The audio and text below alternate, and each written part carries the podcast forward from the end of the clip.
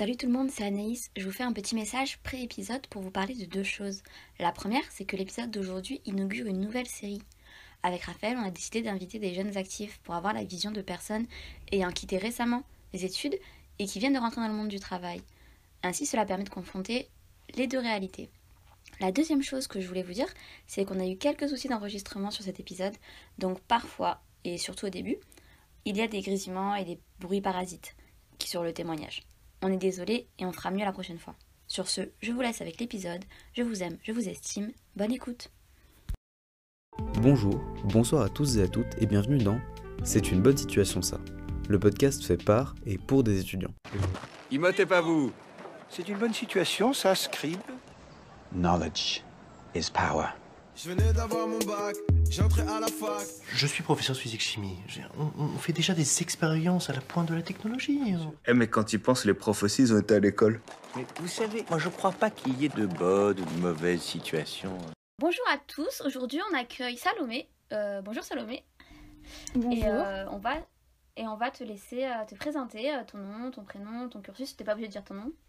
Euh, ton si t'as fait des activités, euh, si t'es engagé dans une asso, etc., etc. Et aujourd'hui c'est un format un peu spécial puisque Salomé est la première invitée d'un format euh, où les invités sont dans le monde du travail en fait. Ils ont quitté leurs études il y a pas si longtemps que ça et donc ils ont la vision euh, des études et du monde du travail.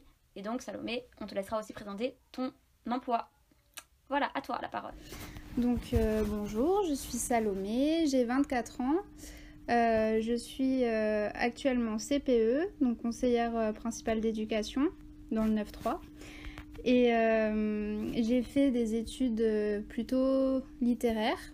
Concernant mes passions ou mes activités, j'en ai plus trop en ce moment parce que je les ai arrêtées euh, un petit peu vers le lycée. Mais je reprends peu à peu l'aquarelle pendant mon temps libre.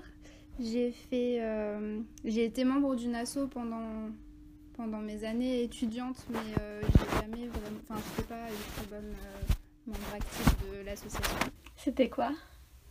C'était âme sans frontières à Paul Valéry. Ils font des actions un peu solidaires sur euh, des populations euh, euh, précaires, on va dire. Et je m'y suis jamais vraiment impliquée parce que c'était pendant la période où j'étais à la fois en prépa et à la fois à la fac. Et en notre association, si je peux parler de, de l'association Les Enfants du Monde, qui je crois s'appelle Marine Smile maintenant, qui est euh, une association euh, en Indonésie, à Bali, qui s'occupe euh, d'un orphelinat et, qui récolte du coup de l'argent pour leur acheter tout ce qui est matelas par exemple, parce qu'ils vivent parfois dans des... Par exemple, ils ont une chambre pour 10 avec un seul matelas pour les 10 enfants. Et en fait, c'est des amis de mes parents qui, qui ont monté ce projet là-bas. Et, euh, et j'y suis allée une fois pendant les vacances et ça a été un, choc de voir comment, comment ça se passait pour, pour les petits là-bas. Donc euh, ma mère est trésorière de l'association et donc j'y suis pas vraiment vraiment mais je suis leur, euh, leurs actions un peu, un peu de près et c'est une super asso si certains veulent aller jeter un. Euh, Et du coup, est-ce que tu peux revenir en détail sur ton cursus scolaire depuis le lycée, s'il te plaît? Oui, donc euh, j'ai fait un bac littéraire, option euh, euh, langue étrangère, non, c'était quoi? Littérature étrangère en langue étrangère. Après le bac, je me suis dirigée vers une prépa littéraire, donc CPGE Hippocagne-Cagne, toujours à Montpellier, donc pendant deux ans. La particularité de ma prépa, c'était qu'elle était en partenariat avec Paul Valéry, ce qui fait qu'on avait on validait aussi à côté la licence euh, 1 et 2 en fonction de l'option qu'on choisissait. Donc j'avais pris option lettres modernes. Je m'étais un peu dirigée vers la prépa parce que je savais pas trop quoi faire. Et, euh, j'avais un profil assez littéraire. J'avais euh, mon copain aussi qui était déjà en prépa, donc euh, qui m'avait un petit peu parlé du, milieu. Et euh, je me suis dit pourquoi pas, de toute façon qui ne tente rien n'a rien. J'ai été prise, j'ai fait les deux ans. J'ai pas continué euh, par rapport aux écoles qu'on proposait parce que c'était trop cher et j'avais pas envie de m'endetter euh, euh, aussi jeune. Donc du coup, j'ai choisi de continuer ma L3 à Paul Valéry. Ça a été une année vraiment nulle pour moi vraiment compliqué parce que du coup, passer de la prépa à la fac, c'est- très très bizarre. On perd complètement le, rythme, on a l'impression de plus avoir rien à faire. Donc c'est très compliqué de se remotiver. Euh, et ensuite, euh, j'ai intégré du coup euh, l'INSPE maintenant. C'est l'ancien IUFM de Montpellier toujours, qui, pour préparer le master MEF, donc métier de l'enseignement, de l'éducation et de la formation, avec euh, l'option euh, encadrement éducatif pour préparer le concours de CPE. Ok, hyper intéressant. Voilà en gros. Et oui, et après j'ai fait un DU, toujours encadrement éducatif, euh, parce que j'ai raté la première année le concours. Donc du coup j'ai validé en deux ans mon master, mais euh, puisque j'étais en stage CPE, euh, un- en ayant terminé mon master, j'ai dû faire un DU pour être toujours en formation. Ok, d'accord. Donc de mémoire. Ça fait beaucoup de choses. Et du coup, pourquoi tu as décidé de faire ces études-là? Qu'est-ce qui t'a poussé euh, ces études-là, bah, d'une part, c'était euh, le fait que j'aimais pas au tout début, hein, pour euh, tout ce qui est littéraire, le fait que j'aimais absolument pas les mathématiques. Je me sentais très très nulle. J'étais pas non plus excessivement mauvaise, mais puis je pense aussi qu'on est très influencé par le milieu d'où on vient. Et, et moi, j'ai ma mère qui est libraire, donc à fond aussi dans les lettres, etc. Et ce qui fait que, à mon avis, j'ai dû être pas mal poussée dans ce milieu-là sans m'en rendre compte. Et ça devait me rassurer aussi. Et puis ensuite, euh, pour la prépa, bah, comme je l'ai dit, c'est plus une histoire de hasard. Je me suis dit, ça passe ou ça casse. D'ailleurs, euh, tous les jours quand j'étais en prépa, je me disais, bon, bah aujourd'hui je suis pas virée, c'est bon, on continue comme ça, mais on verra ensuite. Et euh, ensuite, par rapport au métier de l'éducation, au master, je me suis dit, euh, ben, ça continue à la fac. Donc, euh, déjà, c'était pas cher parce que moi, j'avais aussi euh, le souci de, l'argent, à pas trop pouvoir me payer un loyer, etc., à partir dans une autre ville et tout. Donc, j'ai un petit peu choisi ce qui était à proximité. Et, et ça me correspondait plutôt parce que je voulais travailler au début avec des enfants. Je savais pas précisément ce que je voulais faire, mais je savais que je voulais aider les gens et travailler avec des petits. Et, euh, et je me souviens que c'est au salon de l'étudiant euh, de Montpellier que, en discutant avec des, des jeunes, euh, des jeunes étudiants du, du- de ce parcours-là, que voilà, l'idée m'est venue pour CPE. Et... Mais ça a été vraiment un peu une suite de hasard et de. Ouais, de. Je postule et puis on verra bien quoi. Ok, d'accord. Euh, Qu'est-ce que ton cursus t'a apporté à tes yeux? Euh, Qu'est-ce que ça m'a apporté? Ben, Beaucoup de choses. Euh, la prépa, je pense que. Enfin, il y a des choses que j'ai pas du tout aimées en prépa. Notamment euh, l'esprit un petit peu euh, bienvenue, vous êtes l'élite de la nation. euh, et puis finalement, ils te foutent des 5 et tu as l'impression d'être juste une merde. Et donc le discours me plaisait pas du tout, mais par contre, en termes de capacité de travail, ça t'apprend, ça t'apprend la vie. Et je regretterai jamais d'avoir fait ça, même si j'ai pas eu forcément d'école derrière. Mais euh, ça t'apprend énormément, je trouve. euh, même euh, par exemple aujourd'hui, en- ben, justement en tant que, jeune qui arrive dans le monde du travail, souvent quand on arrive, on est un petit peu perdu parce qu'on est censé maîtriser plein de choses et pourtant on, est toujours un petit peu en train de découvrir comment ça se passe. Il faut être un petit peu à la hauteur par rapport aux collègues. Et je sais que moi, je, je, bosse, je bossais en tout cas énormément en rentrant chez moi. Et voilà, j'ai gardé le rythme, je pense, grâce à mes études. C'est quelque chose qu'on ne perd pas après la prépa, je pense. Voilà, donc je dirais que ça m'a apporté en termes d'organisation, de méthodo, tout ça, c'est c'est des choses très précieuses. Ouais, c'est vrai, c'est des valeurs, enfin ça te forme. ouais. Euh, comment est-ce que tu as vécu euh, le fait d'être étudiant pendant ton parcours? C'est-à-dire que c'est ça, voilà, tu as été étudiant jusqu'à il n'y a pas si longtemps que ça, parce que ça fait un an que tu as un poste, enfin, depuis septembre, tu as un poste pleinement, et euh, en tant que, en, en autonomie. Et euh, comment tu as vu le fait d'être étudiant en France pendant ton parcours, ton cursus scolaire? Alors, d'une part, je trouve qu'on n'est pas assez préparé à être étudiant. Je sais pas comment m'exprimer, mais j'ai l'impression qu'en fait, si on se plante de voie, c'est très compliqué de, de se réorienter. Euh, ou du moins, on est un petit peu dans le flou, quoi. Et euh, j'ai aussi l'impression que, ben voilà, au lycée, au collège, euh, on nous parle pas forcément de tout ce qui pourrait nous intéresser et de toutes les voies euh, qui pourraient s'ouvrir à nous. Donc euh, je me suis rendu compte de ça parce que finalement, bah, comme je disais au début, je trouve que j'ai été vraiment influencée par le milieu dans lequel, duquel je venais. Et peut-être qu'il y a des choses auxquelles je ne pense pas, même à l'heure actuelle, qui pourraient me plaire davantage que ce que je fais aujourd'hui. Mais je trouve qu'on n'a pas été assez préparé à ça. Ouais, je suis d'accord avec toi. Après, en France, on a quand même de la chance dans le système euh, dans lequel on est. Et euh, ça, je, je, je l'ai vécu. J'en suis très, je suis très contente de mes études, de les avoir fait en France. Euh, et puis, pour le coup, j'ai vraiment plus, enfin, différents milieux d'études. J'ai vécu l'université, j'ai vécu la prépa, donc je, suis assez reconnaissante aussi d'avoir pu voir plusieurs choses. Et euh, donc on a quand même le choix malgré tout en France, mais voilà, ce que, je regrette un peu, c'est qu'on n'ait pas plus de, de détails sur les formations, etc., pour qu'on puisse vraiment choisir ce qui nous plaît et puis, euh, et puis se réorienter euh, si, si au cours de notre cursus on, le souhaite. Quoi.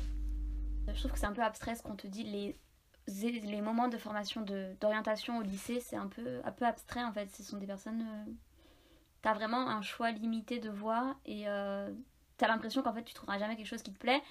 Et justement, comme tu disais, enfin, ou alors quand tu trouves un truc qui te plaît mais que finalement tu dois te réorienter, c'est le brouillard en fait. C'est c'est vraiment. Bah, c'est ça, ou alors c'est des années d'études après derrière. Enfin, je trouve qu'il y a un système vraiment mal, mal fait, quoi. Et euh, je le comprends pas trop. je sais pas si c'est pareil à l'étranger ou pas, mais. Non, je veux dire, j'avoue que ce serait intéressant de voir dans les autres euh, pays comment ça fonctionne parce que je suis d'accord, ça, ça me paraît grave flou en France. Genre, je, je sais même pas si la licence dans laquelle je suis me plaît, si l'avenir que je me suis, euh, auquel j'ai réfléchi pour moi me plaira au final. Mais je sais pas si dans les, dans les autres pays, il y a d'autres systèmes qui fonctionnent mieux ou moins bien. Tout à fait, je sais pas. Je sais pas, mais ce serait bien de, de modifier quelques, quelques trucs en France. Qu'est-ce que tu penses de l'établissement dans lequel tu travailles actuellement? Euh, le collège Ousbol. Bah du coup, oui, je, je trouve qu'il est, il est plutôt pas mal. J'étais assez surprise, mais euh, en bien, parce que euh, donc je suis dans un collège qui est euh, dans une zone prioritaire et euh, dans un petit quartier du 9-3. Et c'est vrai que ben, ils sont un petit peu victimes aussi des, de l'image que qu'en font les médias, etc. Donc j'y suis allée avec beaucoup d'appréhension au début. Et finalement, bah, en zone prioritaire, on a quand même beaucoup plus de moyens, on a des équipes qui sont jeunes, etc. Donc je trouve que l'établissement est... Il y a une bonne ambiance, euh, on travaille, euh, on travaille bien tous ensemble et, euh, et ça roule quoi. Donc non, j'ai été plutôt agréablement surprise. Ok. C'est quoi qui change entre un établissement prioritaire comme ça et les autres? Que C'est vrai qu'on entend parler à travers les médias qu'apparemment il y a des gens compliqués là-bas, mais c'est tout ce qu'on entend. Et euh, du coup, j'ai pas. euh, À part ça, je sais pas qu'est-ce qui change. Ben, c'est plus après en termes de moyens, c'est-à-dire que quand tu es en zone prioritaire, par exemple, euh, dans mon établissement, il y a deux professeurs principaux par classe.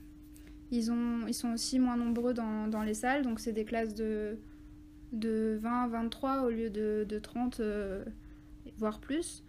Donc euh, c'est plutôt dans- en termes de, de moyens et de conditions d'exercice, je dirais. Et, et voilà, après, ils ciblent en fonction de. Ben, moi, c'est un quartier, etc. En fonction de la politique de la ville aussi. Il y a plein de choses qui rentrent en compte. Et, euh, mais ce qui se voit pour les enseignants et, et pour les élèves, c'est plus ça. C'est dans les faits, il y a, il y a moins d'élèves dans les classes et on a plus de moyens pour, euh, pour l'enseignement. Ok, d'accord. Et pour revenir à ton parcours scolaire, du coup, qu'est-ce que tu as pensé de l'endroit où tu as fait tes études supérieures? L'établissement d'enseignement supérieur auquel tu as fait tes études? Alors, donc moi, c'était majoritairement l'INSPE.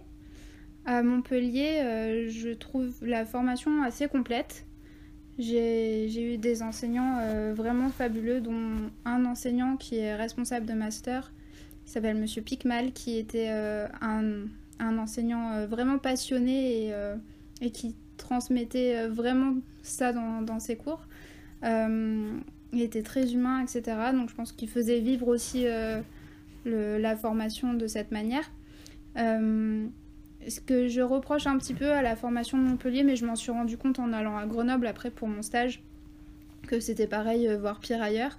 Euh, mais c'est que les CPE, on connaît très peu le métier et, euh, et en fait, on nous mélange pas forcément avec les enseignants. Et je pense que on a pu faire une fois des échanges de pratiques qui ont été très, très riches en fait dans les échanges. Et, et c'est dommage que ce soit pas allé plus loin parce que finalement on est tous un peu dans nos coins et ça se ressent en fait quand euh, tu travailles ensuite au quotidien avec euh, les gens. La vie scolaire est un peu de son côté et l'équipe pédagogique un peu de l'autre aussi. Enfin pas dans tous les, les bahuts heureusement mais voilà, je trouve qu'il y a des choses à améliorer forcément. Mais après la- le l'INSPE en général c'était c'était plutôt euh, c'était bien. D'accord. Bah tant mieux. Qu'est-ce qui t'a le plus intéressé à travers ton cursus? Moi, c'est vraiment euh, mes années master parce que c'était les- la première fois où, ben, du coup, j'ai choisi quand même un sujet qui m'intéressait depuis longtemps, l'éducation, etc. Et, euh, et j'apprenais vraiment énormément de choses tous les jours. Je, enfin, c'est bête à dire, mais en fait, c'était en M1, je me souviens, je m'étais fait la réflexion que je regardais pas l'heure euh, en cours. Et euh, je me disais pas, tiens, il reste 10 minutes, tiens, il reste. euh, Et vraiment, c'est des sujets qui m'ont passionnée. Donc euh, voilà, je sais plus trop ta question, mais je crois que c'était ça. Oui, c'est ça, c'est qu'est-ce qui Je t'a crois le que plus je- je intéressé m'éloigne pas trop. non, t'inquiète. Mais euh, voilà, je dirais que c'est les, c'est les années master où j'ai vraiment beaucoup appris et des, sur des sujets qui m'intéressaient vraiment. D'accord. Euh, quand tu étais petite, comment t'imaginais les études supérieures? Enfin, avant d'y rentrer en tout cas. Et est-ce que c'est mieux ou pire euh, que ce que tu pensais? Euh, hmm. Alors, je me souviens de. En fait, au- dans mon entourage, j'avais beaucoup de personnes qui étaient euh, plus âgées que moi, mais du style quand j'avais 10 ans, euh, ils en avaient euh, 20, quoi. Et, euh, et je trouvais ça trop stylé d'être étudiant parce qu'ils me parlaient de choses. Enfin, c'est très bête à dire, mais en fait, il y avait la, la fille de ma marraine, je me souviens, qui me parlait de son mémoire ou je sais plus qui, mais je me disais, ah, c'est trop stylé. Je, je voyais ça vraiment euh, comme euh, aux États-Unis où à la fin tu jettes le- la remise des diplômes et tout. C'est des années fantastiques. Et euh, c'est vrai que quand je suis arrivée en études et que j'ai dû faire deux mémoires pour le coup, ben je trouvais ça vraiment moins stylé. Et euh, non, j'idéalisais un petit peu le. Quand j'étais petite, j'idéalisais un petit peu le, le monde des études supérieures, je pense. Je voyais ça comme la liberté. euh, Oh, en vrai, et en fait, non. je trouve qu'on est pas mal libre, mais il y a du positif et du négatif, et du négatif c'est- dans la liberté en fait. Après, c'est parce que nous, on a la fac aussi, Raphaël. Non, mais c'est vrai, quand... ouais, on est quand même assez libre. Je rigole, mais c'est plus euh, en termes de. Enfin, il y a quand même beaucoup de taf, quoi. C'est. Même à l'université, hein, parce que je trouve que l'université, dont Paul Valéry à Montpellier, euh, Anaïs, tu connais, mais. Non, justement, Euh, je suis il y a de vraiment- connaître. Ouais, mais mine de rien, il y a quand même un gros cliché, quand Ouais, même, aussi sur vrai. euh, certaines universités. Non, mais c'est vrai, ça, ça m'a Parce que. Ouais. Parce que moi, quand je suis sortie, quand je suis arrivée à la fac et que j'ai vu le travail qu'on nous donnait, enfin, j'étais un peu étonnée qui est. On est quand même encadré, enfin, je sais que tout le monde ne sera pas d'accord avec ça, mais moi, je m'attendais à être qu'on soit beaucoup plus relâché que ça, alors que, ben, certains profs de TD, ça dépend, ils n'ont pas tous la même politique d'enseignement, mais certains, tu vas avoir des contrôles toutes les semaines, certains, euh, tu vas avoir des devoirs à rendre, euh, très, beaucoup de devoirs à rendre, certains vont être très exigeants sur euh, ce qu'ils vont te demander, certains vont faire la. Enfin, tout le monde fait l'appel, si t'as trois absences, t'es refusé du cours, c'est pas euh, C'est-à-dire que moi, je m'attendais à ce que ce soit beaucoup plus euh, chill, c'est-à-dire aucune évaluation, et puis les partiels. Et en fait, c'est pas ça, en fait. C'est ça. Enfin, en tout cas, et moi, je croyais que je me suis dit, c'était peut-être à la Sorbonne, ou c'est peut-être à Paris, ou... Et en fait, euh, la fac, on critique beaucoup parce que par rapport aux autres, aux autres établissements d'enseignement, comme les prépas ou les écoles, c'est plus chill. Mais en vrai, notre, cursus, c'est par- notre cursus est particulier Mm. avec Raphaël parce que c'est de l'histoire. Donc, la moitié de ton travail, ça doit être de la recherche que tu fais en autonomie.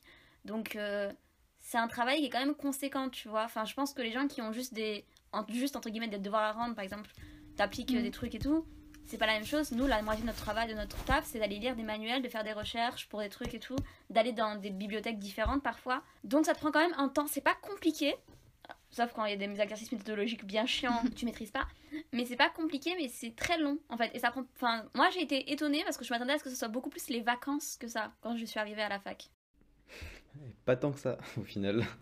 Et non Et je rigolerai encore moins quand, ce- quand les partiels auront détruit ma moyenne. C'est bien parti pour.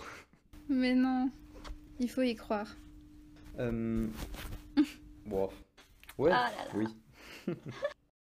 On passe à la partie sur les questions sur ton travail en particulier.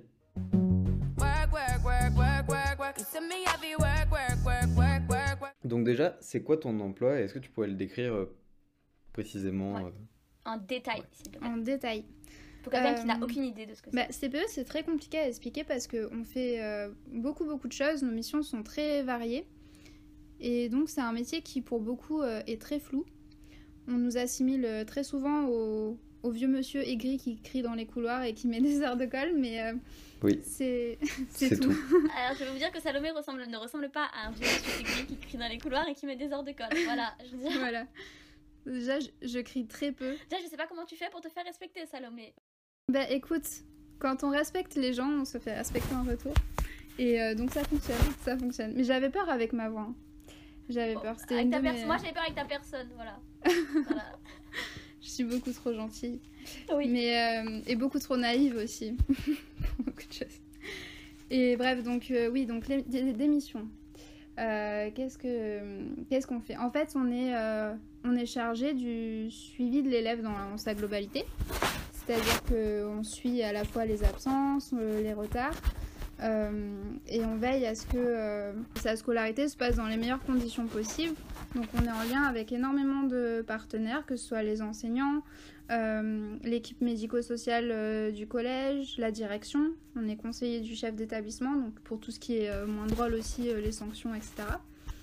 On est responsable vie scolaire, donc on organise le service vie scolaire avec les assistants d'éducation, connus sous le nom de surveillants, mais il faut commencer à s'y mettre, ce sont des assistants d'éducation. Euh, donc on organise tout ça. On est aussi sur, euh, sur des, comment on peut dire, sur des projets dans le sens où on anime le CVC, les conseils de vie collégienne et lycéenne. On forme les délégués, les éco-délégués maintenant. Euh, Qu'est-ce qu'on fait d'autre? On fait beaucoup d'entretiens individuels, donc on est aussi très en lien avec les familles pour comprendre, pour en fait essayer de visualiser le jeune dans sa globalité et puis euh, pouvoir apporter des solutions quand euh, il y a des soucis euh, liés au scolaire. Donc on fait beaucoup d'entretiens individuels pour régler des conflits. Donc au collège, il y a beaucoup de, de- trucs un peu bébés quoi, à gérer dans les cours de récré, etc. On fait de la médiation de temps en temps. Voilà, on essaie de, de prévenir le décrochage scolaire aussi en, en repérant certains jeunes. Euh, Qu'est-ce qu'on fait d'autre? En fait, c'est très. Ça touche un petit peu plein de domaines. On oriente aussi, euh, on est le relais de, pour beaucoup de choses. C'est-à-dire que euh, si un jeune a des problèmes dans sa famille, au niveau social, on va l'orienter vers l'assistante l'assistante sociale. Sinon, si c'est. je sais pas, on travaille beaucoup aussi, pardon, je pars dans tous les sens comme, comme le métier, mais euh, on, a- on est aussi très en lien avec des éducateurs. Et euh, moi, cette année, je l'ai beaucoup vu parce qu'on a beaucoup de jeunes qui sont en foyer. Donc euh, parfois, ça c'est compliqué parce qu'on n'a pas forcément les bons interlocuteurs rapidement, du moins, en fonction des situations. D'accord. Et voilà. Mais c'est. Je sais pas si c'est clair parce que pour moi, ça allait, je fais référence à des choses que je fais, mais c'est vrai que pour beaucoup, c'est. En fait, le métier de CPE est tellement lié à juste mettre des heures de colle et crier dans les couloirs que. C'est tellement plus vaste que ça et c'est tellement plus. Je sais pas comment dire, mais. On, on est vraiment là pour que l'élève se sente bien en fait et puisse vivre sa scolarité du mieux possible. Euh, Est-ce que tu peux nous, du coup, nous décrire en détail, par exemple, une journée type dans ta, dans ta, dans ta vie de CPE Ben, clairement, il y en a pas. Je crois qu'il n'y a pas de journée Ah, type. ok, Par contre, bon, si je peux essayer de. Euh, moi, dans mon établissement, ce qui est nouveau par rapport à l'an dernier, par exemple, dans mon stage, on fait une réunion vie scolaire tous les matins, donc avec les assistants d'éducation pour euh, prévoir un peu la journée qui. Déjà, la journée d'hier, euh, faire un, un débrief un peu sur ce qui allait, ce qui allait pas, et passer les infos pour la journée du jour. On a souvent des réunions donc, dans la semaine avec la direction. On a ce qui s'appelle aussi une cellule de veille, donc ça réunit les, infirmières scolaires, l'assistante sociale, euh, la direction, les CPE, pour faire le point sur les élèves euh, qui pourraient être en difficulté euh, et qui pourraient avoir besoin d'être mis en relation avec un des partenaires médico-social. Donc on a plein de petites réunions comme ça. Ensuite, moi clairement j'essaie d'aller au portail pour les heures d'ouverture et les sorties. Pareil pour les récréations, j'essaye d'être sur le terrain. Et puis ensuite, ben, il y a la gestion de l'urgence, donc tu as toujours euh, des gamins qui débarquent euh, pour des choses plus ou moins importantes, mais euh, ça peut être n'importe quoi, vraiment. Il y a des exclusions, il y a euh, des élèves qui viennent se confier, qui ont, qui ont un souci, des professeurs aussi qui sont soit en demande de quelque chose, soit parfois juste pour discuter. on a même eu des, des professeurs parfois en détresse qui demandent des- de l'aide. En fait, euh, souvent j'ai des rendez-vous avec des parents que je note dans mon agenda, mais le reste, euh, ou les réunions importantes, mais le reste c'est vraiment la journée qui, qui décide quoi. Et puis dans un établissement, nous on, est, on a combien? On a 800 élèves, donc il y a forcément des choses qui se passent, et, euh, et en fait il y a toujours quelqu'un dans mon bureau. J'y arrive pas. Et c'est pour ça que je vous disais, je bosse énormément chez moi parce qu'il y a, y a plein de choses que je peux pas faire dans la journée. quoi. C'est que de, répondre instantanément à, à des demandes. C'est gérer des problèmes au cas par Ouais, cas. c'est ça. Tu penses que t'as combien d'heures de travail en plus à la maison par jour? Honnêtement, je sais pas. Parce que je reste beaucoup plus que mes heures. Par exemple, aujourd'hui, je finis normalement à 16h30 le lundi. Je suis partie à 18h. Et, euh, et parfois, je prends les absences pour les saisir sur Pronote. euh, parce qu'en fait, tout, tout l'aspect administratif, j'ai pas le temps. On fait que. Enfin, et puis c'est fatigant parce que c'est un métier qui est dans l'humain. Et donc, du coup, il faut. Déjà, on sait pas ce qui va te tomber dessus. Donc, il faut trouver des, des réponses tout de suite, très vite, euh, les plus efficaces. Par exemple, euh, la semaine dernière, il y a une voiture qui brûlait devant l'établissement au moment de la rentrée des élèves. Donc du coup, fallait... Ben, mais c'est des choses auxquelles tu penses pas en te levant le matin, tu te dis, bah, je vais prévoir ça.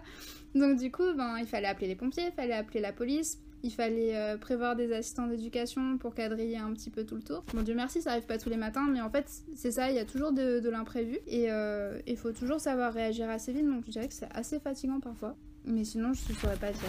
Est-ce que tu penses que quand tu seras affecté, parce que faut préciser, je crois qu'on l'a pas dit, mais à l'éducation nationale, les professeurs et les personnels euh, enseignants pédagogiques sont affectés à des régions, ils ne choisissent pas l'endroit où ils travaillent. Et euh, est-ce que tu penses que quand tu seras affecté dans un, un établissement euh, normal, entre guillemets, est-ce que tu penses que tu auras à ce point-là des problèmes euh, au quotidien, un défilé dans ton bureau de problèmes, ou est-ce que tu penses que tu auras beaucoup plus de temps pour l'administration et que c'est vraiment lié au type d'établissement de ZEP dans lequel tu travailles? Hum, ben, je- honnêtement, je sais pas. Parce qu'il y a l'aspect administratif, mais il y a aussi l'aspect projet, etc. avec les élèves, où c'est frustrant de ne pas avoir le temps de prendre le temps pour ce genre de choses. Euh, et je, je sais que dans certains établissements, j'étais en stage en, en M1 dans un établissement qui était plutôt tranquille à Montpellier. Et, euh, et pour le coup, ils avaient, ils ont le même temps que nous, mais c'est juste qu'ils l'utilisent euh, pour d'autres choses. Et du coup, ils montent par exemple beaucoup plus de projets avec les élèves.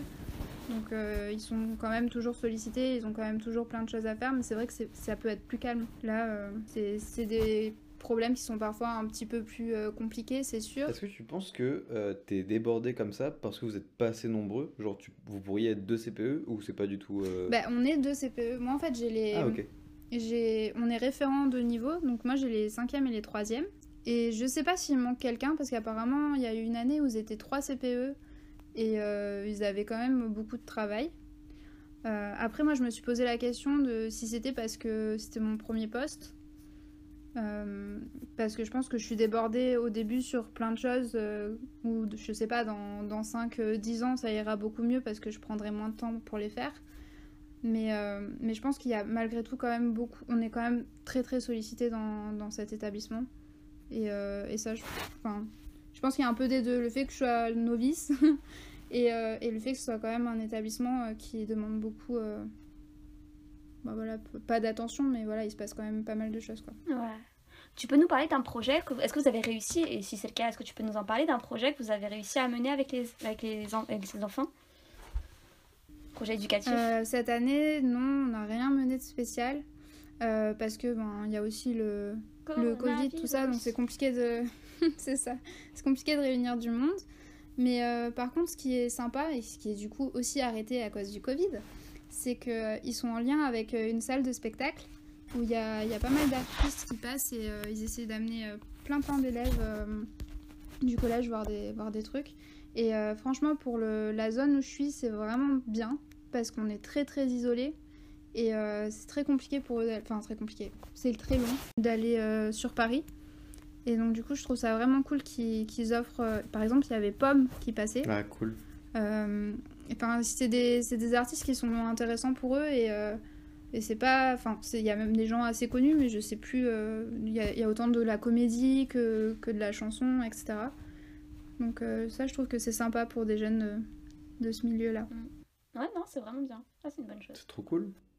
Euh, Est-ce que tu pourrais euh, nous dire un truc qui t'a choqué quand t'es arrivé dans le milieu du travail? Bah, d'être mutée à Montfermeil. ça, ça m'a choqué. Non, euh, ce qui m'a choqué, ce que je trouve assez compliqué, et euh, alors pareil, je sais pas si c'est lié à ma situation ou pas, mais j'ai beaucoup de difficultés à équilibrer ma vie professionnelle et euh, personnelle. Donc je sais pas si c'est parce que j'habite loin, mais j'ai l'impression que c'est assez commun aux gens qui, qui débutent aussi dans la vie active. Donc euh, je sais pas si ça finit par s'équilibrer ou pas, mais euh, j'ai l'impression d'avoir 90% vie pro et 10% vie perso en fait. Voilà, donc ça, ça m'a choqué. Tu penses que c'est parce que tu commences ou tu penses que c'est le métier qui est. euh, comme c'est de travailler avec l'humain et tout, c'est hyper euh, prenant? Bah honnêtement, je sais pas, je me dis que c'est peut-être parce que je commence, parce que euh, par exemple euh, en collège j'ai la chance d'avoir les mercredis après-midi, mais du coup je reste plus tard pour euh, avoir le temps de faire ce que je devais faire. euh, ma to-do list en fait elle diminue jamais, et j'ai l'impression de toujours rajouter, rajouter, rajouter. Et euh, donc ouais, je, pense que c'est parce que je débute, parce qu'il y a des gens qui sont... euh, il y a des mamans, il y a des papas qui ont aussi une vie euh, vachement plus compliquée avec des gosses, etc. et qui arrivent à tout faire. Mais pareil, j'arrive pas à reprendre le sport correctement. Je, laisse tout un peu de côté pour ma vie professionnelle, donc je suis assez mal organisée peut-être, je sais pas. Est-ce que tu aimes ton travail et si oui, qu'est-ce que ça t'a apporté? Qu'est-ce que ça t'apporte tu es toujours dans ça Euh, Oui, j'adore mon travail et heureusement, je pense, parce que en étant mutée si loin, euh, si en plus j'aimais pas ce que je fais, euh, ce serait super compliqué. Mais euh, ce que ça m'apporte, ben, moi je voulais faire un travail où j'aidais les gens et je trouve que CPE, c'est vraiment, et en plus là où je suis cette année encore plus, c'est vraiment un métier où tu peux euh, te rendre compte de ton impact assez, assez rapidement. Enfin, on n'est pas le Messie ou quoi que ce soit, mais on, on peut avoir un impact dans la vie des jeunes euh, assez important et je trouve que c'est- vachement valorisant et, et, euh, et voilà, moi ça m'apporte du bien de me dire que ben, je bosse pour des, pour des élèves, j'essaye de les motiver, j'essaie de leur faire euh, prendre confiance en eux, etc. Donc euh, voilà, c'était mon but et pour l'instant euh, je suis bien là-dedans. Nice. Chouette. C'est un chouette métier.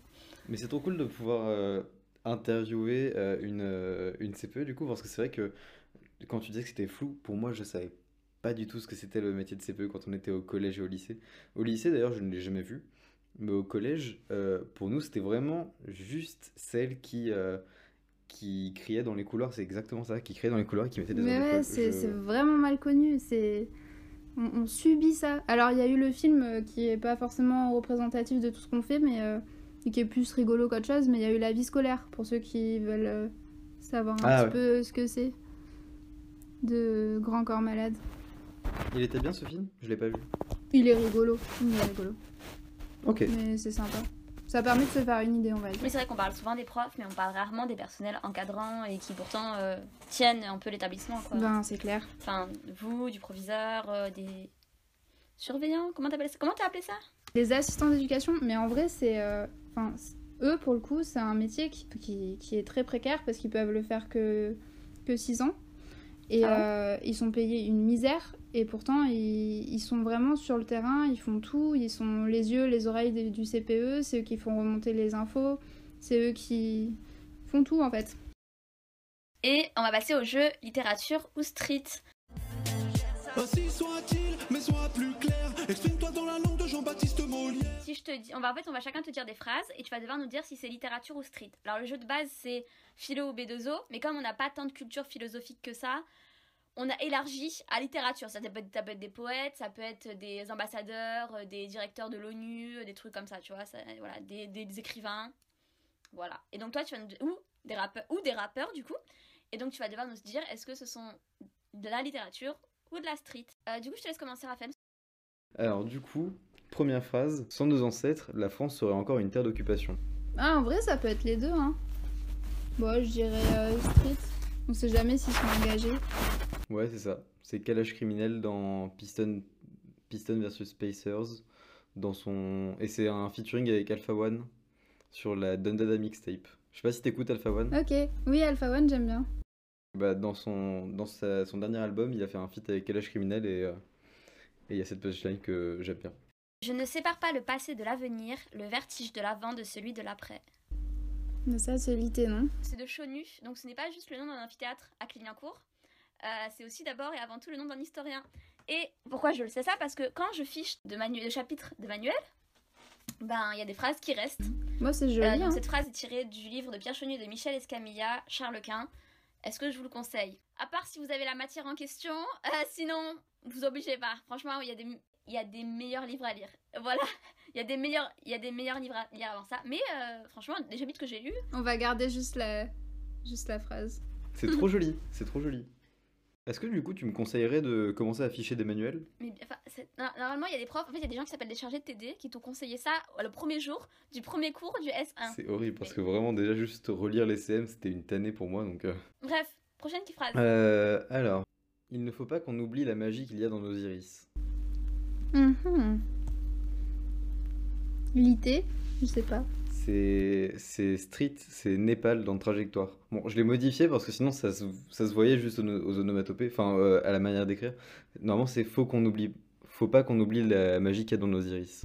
Ouais, c'est vrai. De Népal dans Trajectoire du coup, et Ok. euh, je trouvais ça joli. Oui, c'est très joli. J'aime bien, tu vois, l'analyse euh, dont on fait preuve. euh, c'est joli, j'aime bien. On n'est pas prof de français ici.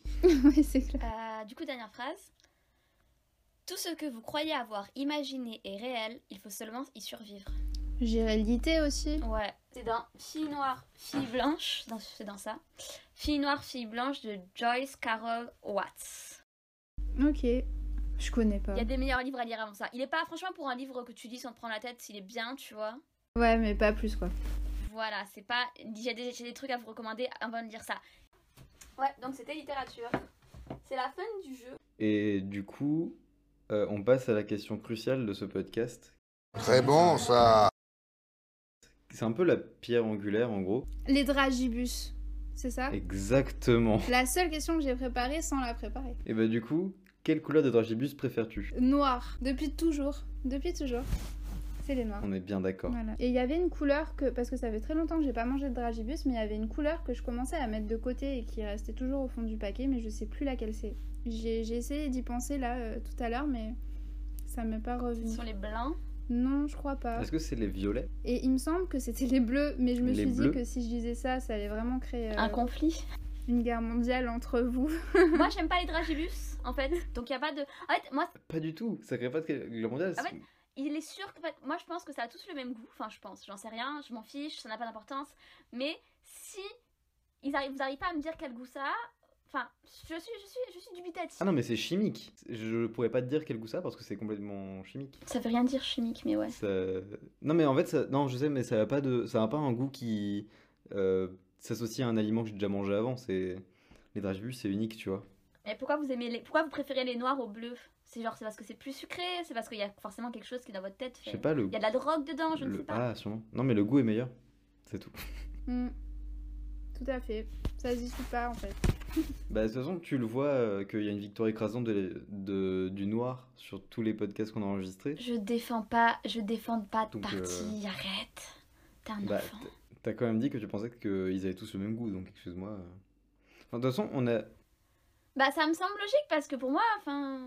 En fait, ce qu'on va faire, on a envie de le faire quand on pourra reprendre le présentiel et, et se voir, c'est euh, euh, faire un épisode spécial euh, où on fait un épisode qui dure 5 minutes peut-être, mais juste où on teste ce truc-là des dragibus, voir si euh, s'ils ont tous le même goût, genre on le fait à l'aveugle. Ouais, à l'aveugle, voilà.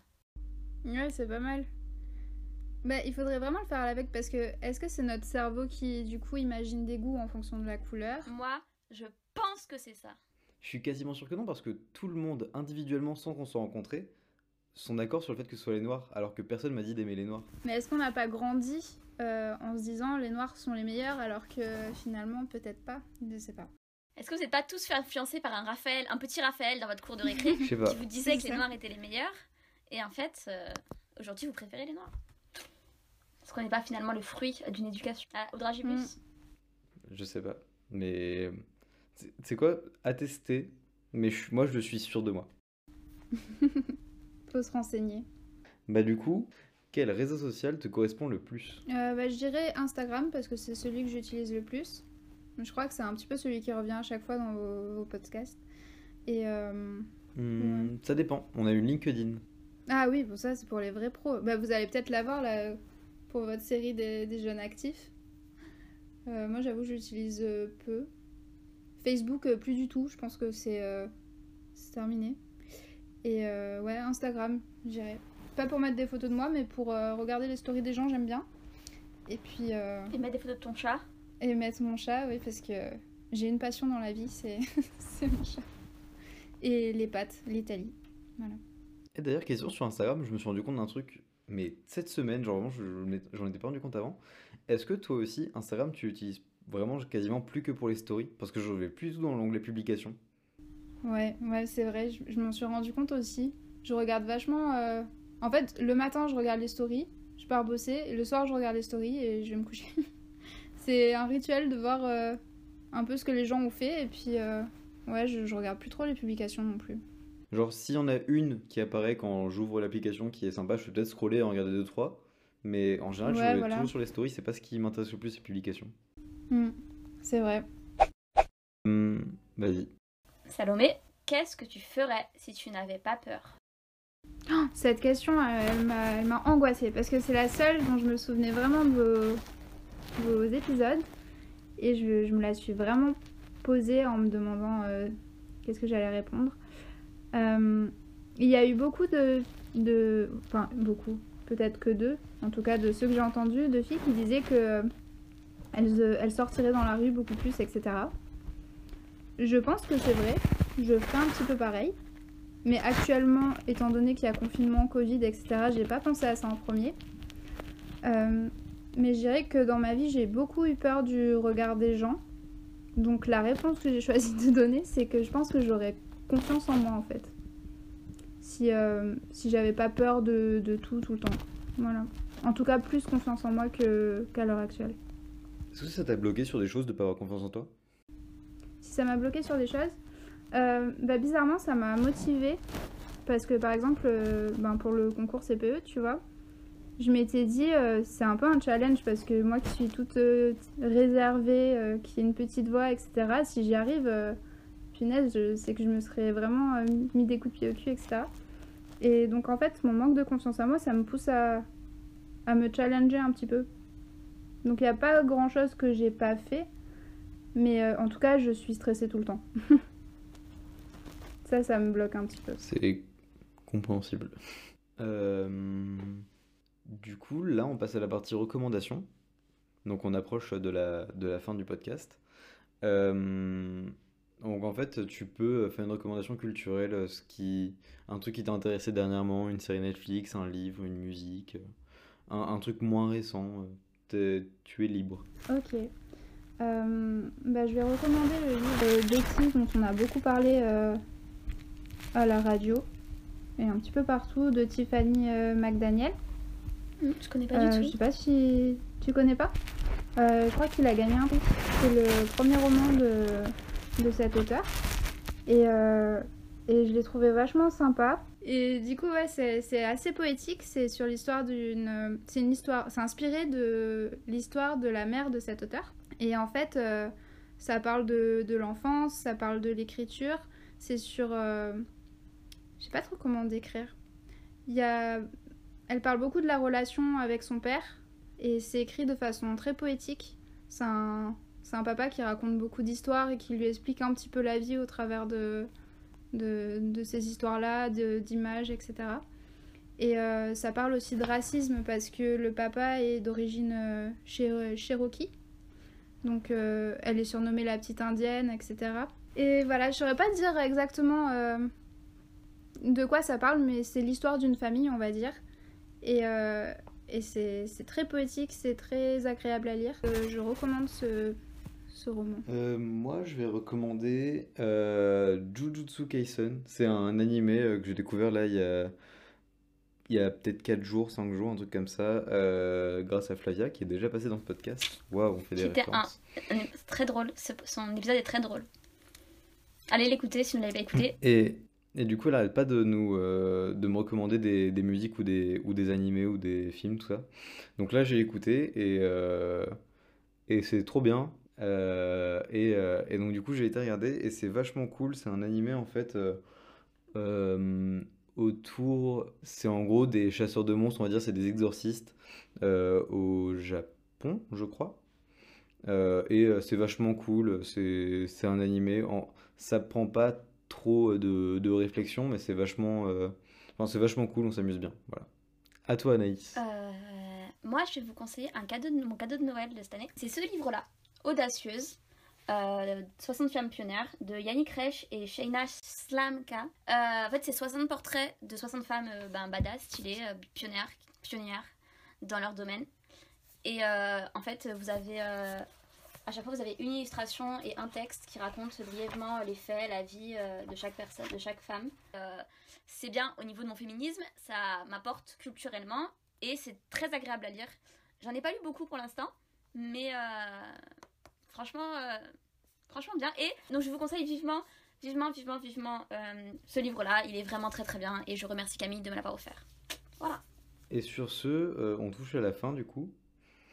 Donc euh, merci beaucoup à Salomé d'être euh, d'être passé, euh, de- d'avoir pris ton temps pour, euh, pour répondre à nos questions. Ben, merci à vous de m'avoir proposé. Et merci de nous avoir éclairé euh, sur le métier de CPE et sur la, la jonction études, études euh, vie professionnelle. Mais pour le coup, c'est vrai que je n'avais aucune idée de ce que c'était et c'est vraiment intéressant de pouvoir en discuter directement avec quelqu'un. Je comprends pas pourquoi on le fait pas au collège, genre de se dire Tiens, c'est quoi madame votre taf? Parce que c'est vrai que. on- Ouais, ils servent un peu à rien pour beaucoup. mais, euh, Je- mais... Non, et puis un jour, il faudra que quelqu'un vous pose des questions sur euh, votre parcours aussi. mais on va le faire, on va avoir un épisode spécial Ça où peut on être va... intéressant. On va avoir un épisode spécial où je vais interroger On Anaïs. spoil pas. Ben, merci beaucoup Salomé d'être venu. On vous remercie, vous nos auditeurs, de nous avoir écoutés. Et on vous dit à bientôt. On espère que ce nouveau format vous a plu aussi, parce que c'était Salomé a inauguré ce nouveau format. Et on vous dit à bientôt pour un prochain épisode. Bye On vous remercie d'avoir écouté cet épisode. Vous aurez tous les liens de ce qui a été abordé dans la barre d'infos ou sur la page du podcast. Ce podcast est rendu possible grâce à la contribution de la Maison des initiatives étudiantes, du soutien de la mairie de Paris et de la faculté de la Sorbonne. Merci.